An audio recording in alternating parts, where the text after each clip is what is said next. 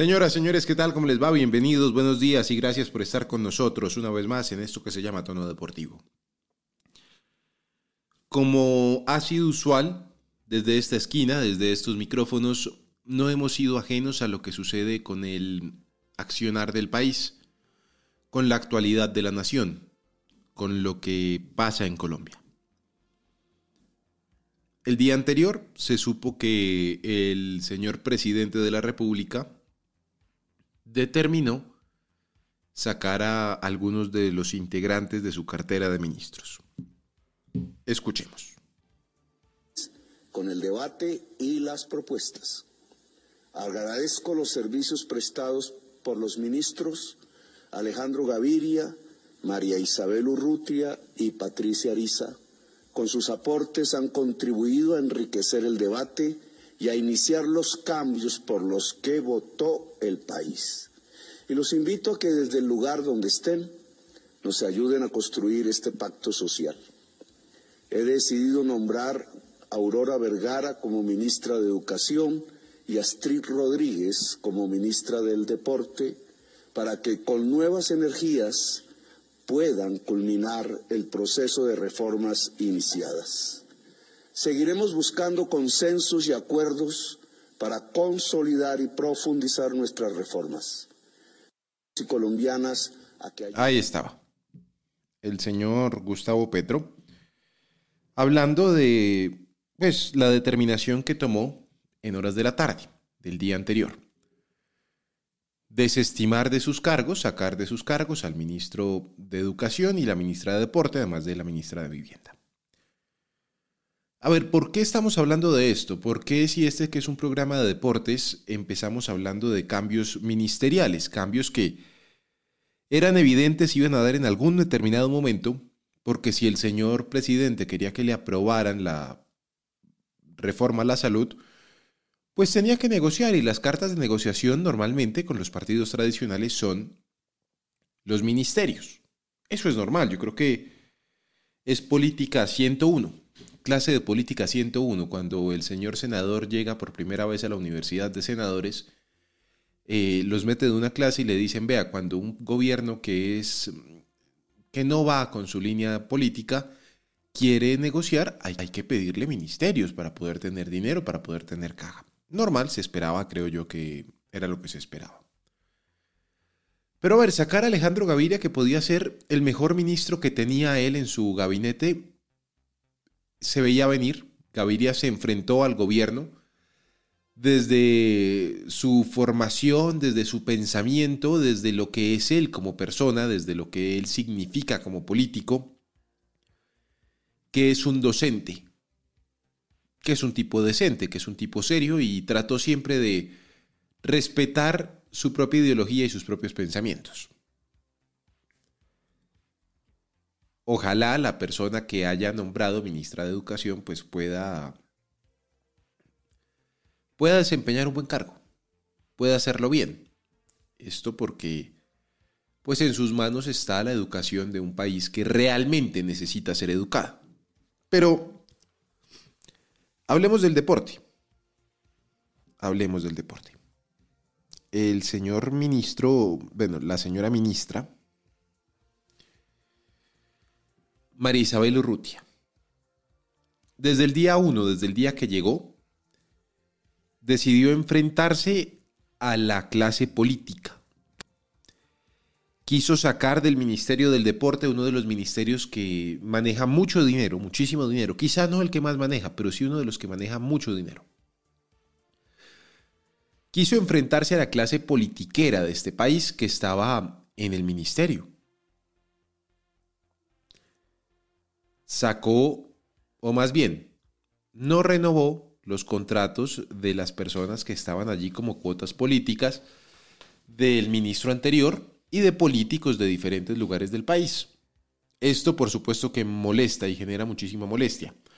Además, decidió enfrentarse ante el Comité Olímpico Colombiano, hacerles una guerra para poder brindar, según ella, según lo que ella decía, según sus planteamientos, una mejor repartición de los dineros otorgados por el Estado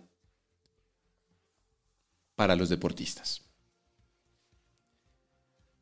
yo, yo, Alejandro Monevar, hoy lo puedo contar sin ningún problema, estuve en la ministra de la oficina, María Isabel Urrutia, hace unos meses, invitado por ella. Invitado por ella para explicarme qué quería hacer con los dineros del deporte colombiano. Para explicarme su pelea, su lucha y su molestia con los sectores políticos que habían tomado a federaciones deportivas como caballitos de batalla, como juguetes, y para expresarme también de qué iba esa pelea que había casado con el Comité Olímpico Colombiano. Ellos, desde el Ministerio del Deporte, vuelvo y digo, esto que lo tenían en plan fue lo que me mostraron a mí. Y seguramente cambiará, porque como llega nueva ministra, pues llegarán nuevas ideas, llegarán nuevos miembros, y con ello cambiarán las políticas. Diferentes, seguramente. Eh, me dicen que la nueva ministra, o la ministra que designaron, es una académica licenciada que ha trabajado en el Ministerio del Deporte, técnica por demás. Entonces esperemos que busque la señora Street, Street Rodríguez, el beneficio para los deportistas colombianos. Pero vuelvo a la reunión que sostuve en el Ministerio del Deporte con los asesores de la ministra en ese entonces. Me dicen en ese momento, con carpeta en mano, presentación en pantalla, que quieren cambiar completamente la distribución del dinero del deporte para el país. Quieren invertir en los deportes de desarrollo, es decir, aquellos deportes en los cuales Colombia empieza apenas a practicarlos, pero ven potencial, ven números, ven estadísticas, ven tiempos que pueden funcionarle al país a mediano y largo plazo, sin dejar de invertir en los deportes que realmente le entregan triunfos a Colombia. Les estoy hablando del levantamiento de pesas, del ciclismo, del patinaje. Deportes que realmente han sabido mm, alegrarnos la vida. Esto lo hacían con el fin de evitarse que federaciones que muchas veces no tienen grandes competidores o no tienen una referencia en cuanto a lo que podría ser la competencia a nivel olímpico o a nivel de World Games, pues no se llevaran el dinero simplemente porque sí, que es lo que estaba pasando. Eso por supuesto que no ha dejado muy contentos a muchas personas, políticos seguramente, y termina, digamos que terminando, termina de, de afectar la relación de la exministra Urrutia con el gobierno. A ver, aquí las cosas hay que decirlas como son. Y ofrezco una excusa porque hoy deberíamos estar hablando del The Best, deberíamos estar hablando de diferentes noticias que han sucedido con el deporte nacional. Pero es que han sacado a la ministra del Deporte.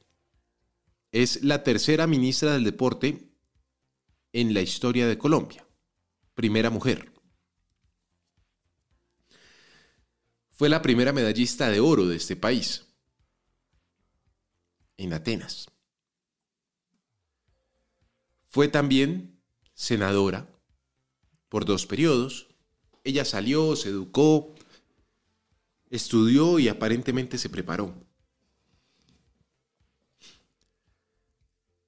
Sepan absolutamente todos los que nos escuchan que podíamos estar de acuerdo o no con lo que estaba haciendo Urrutia que hasta el momento no había hecho nada malo. A ver, estaba tratando de arreglar cosas que el ministerio pasado dejó mal hechas. Eso hay que decirlo. A ver, el señor Herrera no se puede salvar de esto. Pero más allá de eso, sepan todos que estaremos encima del Ministerio del Deporte. Que no descansaremos un solo día para velar por los intereses de los deportistas colombianos. Porque para eso nosotros tenemos un micrófono, tenemos una voz y tenemos la posibilidad de informar. sepan que no descansaremos. Ojalá el cambio sea para bien. Ojalá la señora Astrid que llega sea una gran ministra del deporte y no tengamos que sacar al aire ningún desperfecto. Que todo tenga una explicación, una razón válida, jurídica y legal. Pero si de repente se les ocurriera, por una u otro motivo, empezar a utilizar el dinero del Ministerio del Deporte como moneda de cambio para algunas aspiraciones políticas, sepan que ahí estaremos, que podremos ser una piedra en el zapato pequeña, pero al fin y al cabo esas son las que más molestan. Que se haya ido Urrutia se veía venir. Como les dije, desde un principio ese nombramiento estuvo en vilo. Fue de las últimas ministras nombradas, tenían un pacto, la señora Urrutia y el señor Petro Urrego. Los deportistas, los deportistas apoyarían a Petro Urrego siempre y cuando les prometiera a Urrutia en el cargo. Los deportistas le cumplieron. Y Petro Urrego, hasta el momento, hasta el día anterior, también decidió cumplirles. Pero como todo en este país, como dice don Santiago Villarraga, aquí prometen una cosa, prometieron traer una Copa América. No dijeron si de hombres o de mujeres, pero la trajeron. Prometieron una ministra del deporte que fuera deportista. La pusieron un par de meses. Ojalá, vuelvo y repito, la señora Rodríguez sea muy buena ministra. Porque el deporte colombiano lo merece. Que los políticos dejen de ver este ministerio como una caja menor. Que puedan cumplir con todas las estrategias y todas las políticas públicas porque el deporte es derecho de todos, lo dice la Constitución. Y si no, vuelvo y les digo, sepan que habrá una piedrita en el zapato que no los va a dejar caminar. Y somos nosotros. Bienvenidos, esto es Tono Deportivo.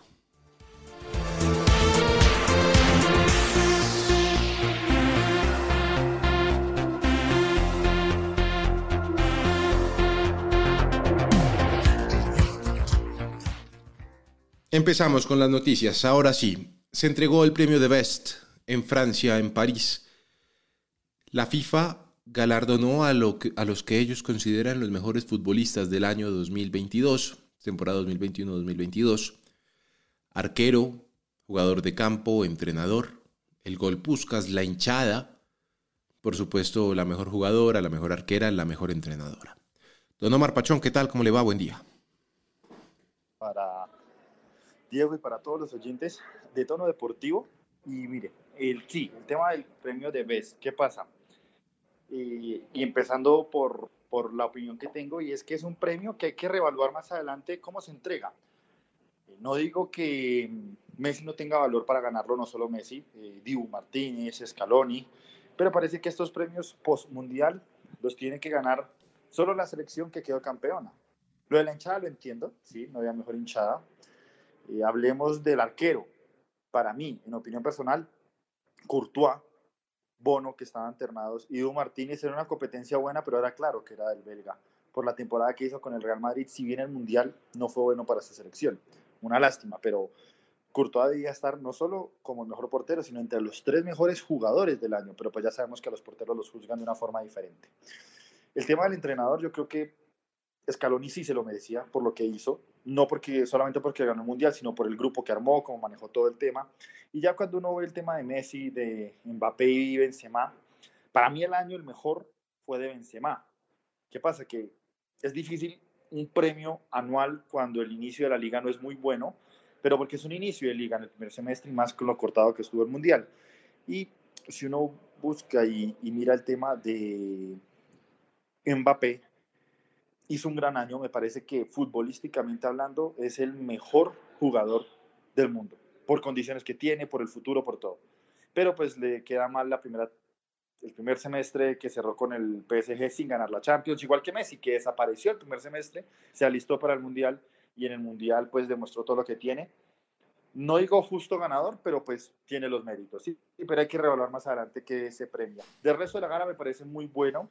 Eh, lástima también lo de Alexa Putelas, ¿sabe por qué? Porque se está premiando un nombre y es que la jugadora no disputó un partido oficial del 22 de julio, Alejandro.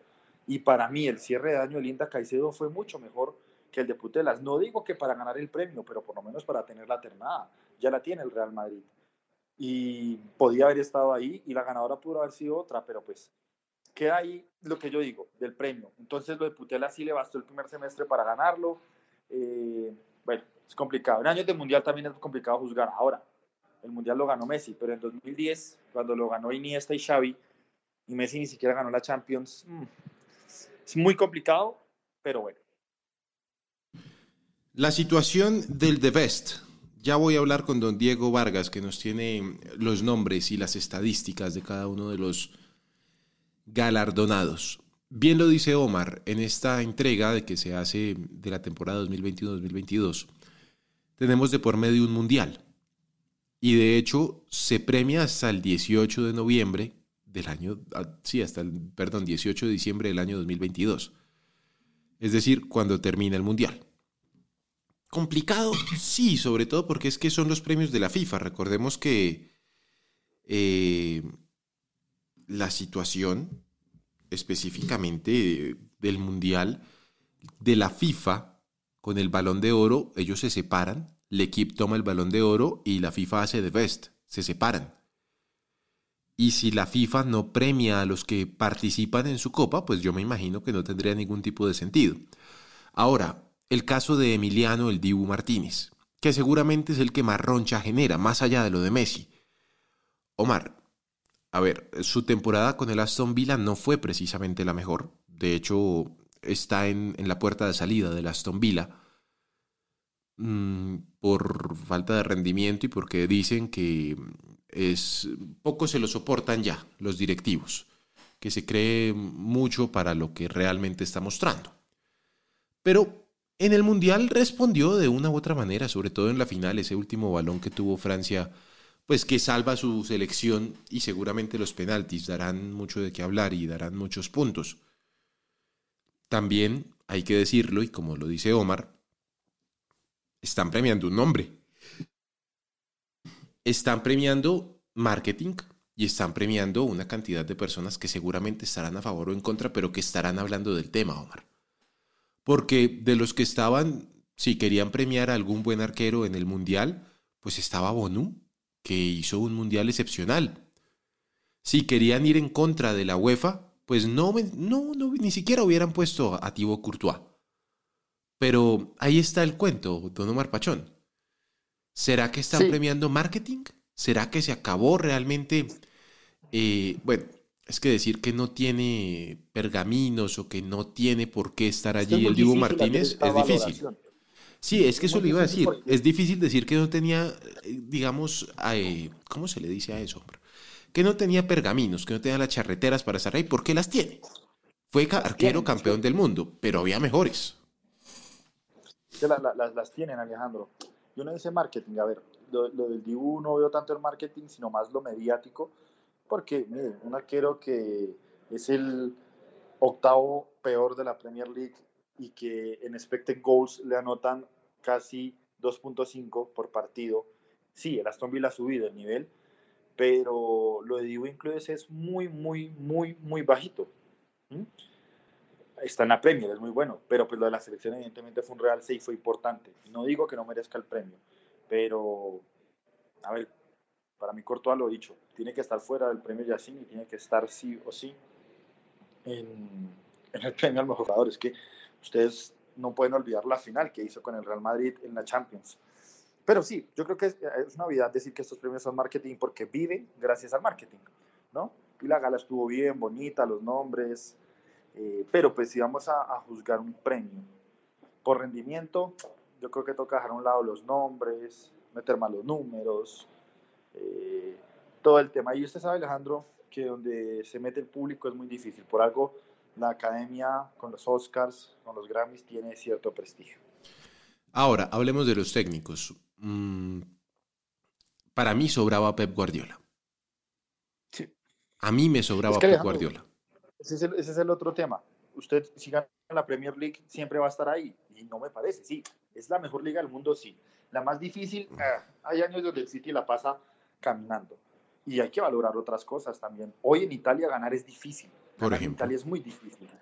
Ganar la Liga Española, si bien no es difícil, siempre es una disputa buena. Igual está Celotti. Y, y el tema de las otras ligas se menosprecia un poco. Obviamente, estar en una liga relevante ayuda. ¿sí? O en las selecciones nacionales también. ¿Por qué no mirar el tema de Marruecos si están mirando el tema de Scaloni? ¿Por qué no mirar el tema de, si bien perdió la final, líder de Champs? Y se pueden evaluar muchas cosas, ¿no? Y a un, entrenador, yo digo, esta labor, no es necesario premiarla tanto como los jugadores con, con goles, ¿sí? Con partidos ganados, sino con los procesos que han hecho. Y hay técnicos que han tenido muy buen galardón, como Mikel Arteta, para mí el mejor técnico del 2022 por lo que ha cambiado con el Arsenal. Es que lo que usted dice, si se gana la Premier League, entonces automáticamente debe estar nominado. Sería el caso de Mourinho, que la ganó con el Chelsea muchas veces, o que fue campeón con el Manchester United de la Europa League. O, Ferguson. Se o Ferguson se lo hubiera ganado quién sabe cuántas veces, o el mismo Mourinho hubiera estado nominado porque ganó con la Roma la Conference League. Vuelvo y repito, nada en contra del señor Pep Guardiola, pero sobraba en esta. Ancelotti ganó su cuarta, quinta Champions, por supuesto que debía estar allí. Pero estaba más que claro que el premio debía ser para Lionel Scaloni, un técnico joven que... estaba cantado. Lo que, a ver, lo que va a significar para el mercado darle esto a Scaloni va a ser excepcional. Yo le puedo decir que Scaloni se puede retirar fácilmente mañana de la dirección técnica, aunque hay que decirlo, firmó hasta 2026. Y pues, eh, y va a vivir tranquilo del nombre. Así de sencillo. No, y Alejandro, hay que hacer una cosa, está hablando del marketing. Estos premios son de la FIFA, los entrega la FIFA. Y el principal producto de la FIFA es el Mundial. Y no digo que los hayan amañado, o sea, eso, no es así. Pero pues todo se brinda y se brinda para que sucedan estas cosas. Además con el Mundial, si en un año el Mundial, que es en junio, a final de año es difícil no dárselos, imagínenselo teniendo tan pegado una Copa del Mundo, eso era casi imposible. Tiene toda la razón. Voy con don Diego Vargas, don Omar, muchas gracias. Eh, don Diego, hábleme de los números, por favor. Usted, eh, tengo entendido poco, nada, quería que el Dibu Martínez se quedara con este, con este galardón. Pero hábleme de los números, de quienes realmente merecían estar allí. Alejandro, lo primero, pues saludarle a usted, darle unos muy buenos días, lo mismo también para Omar, para todos los oyentes.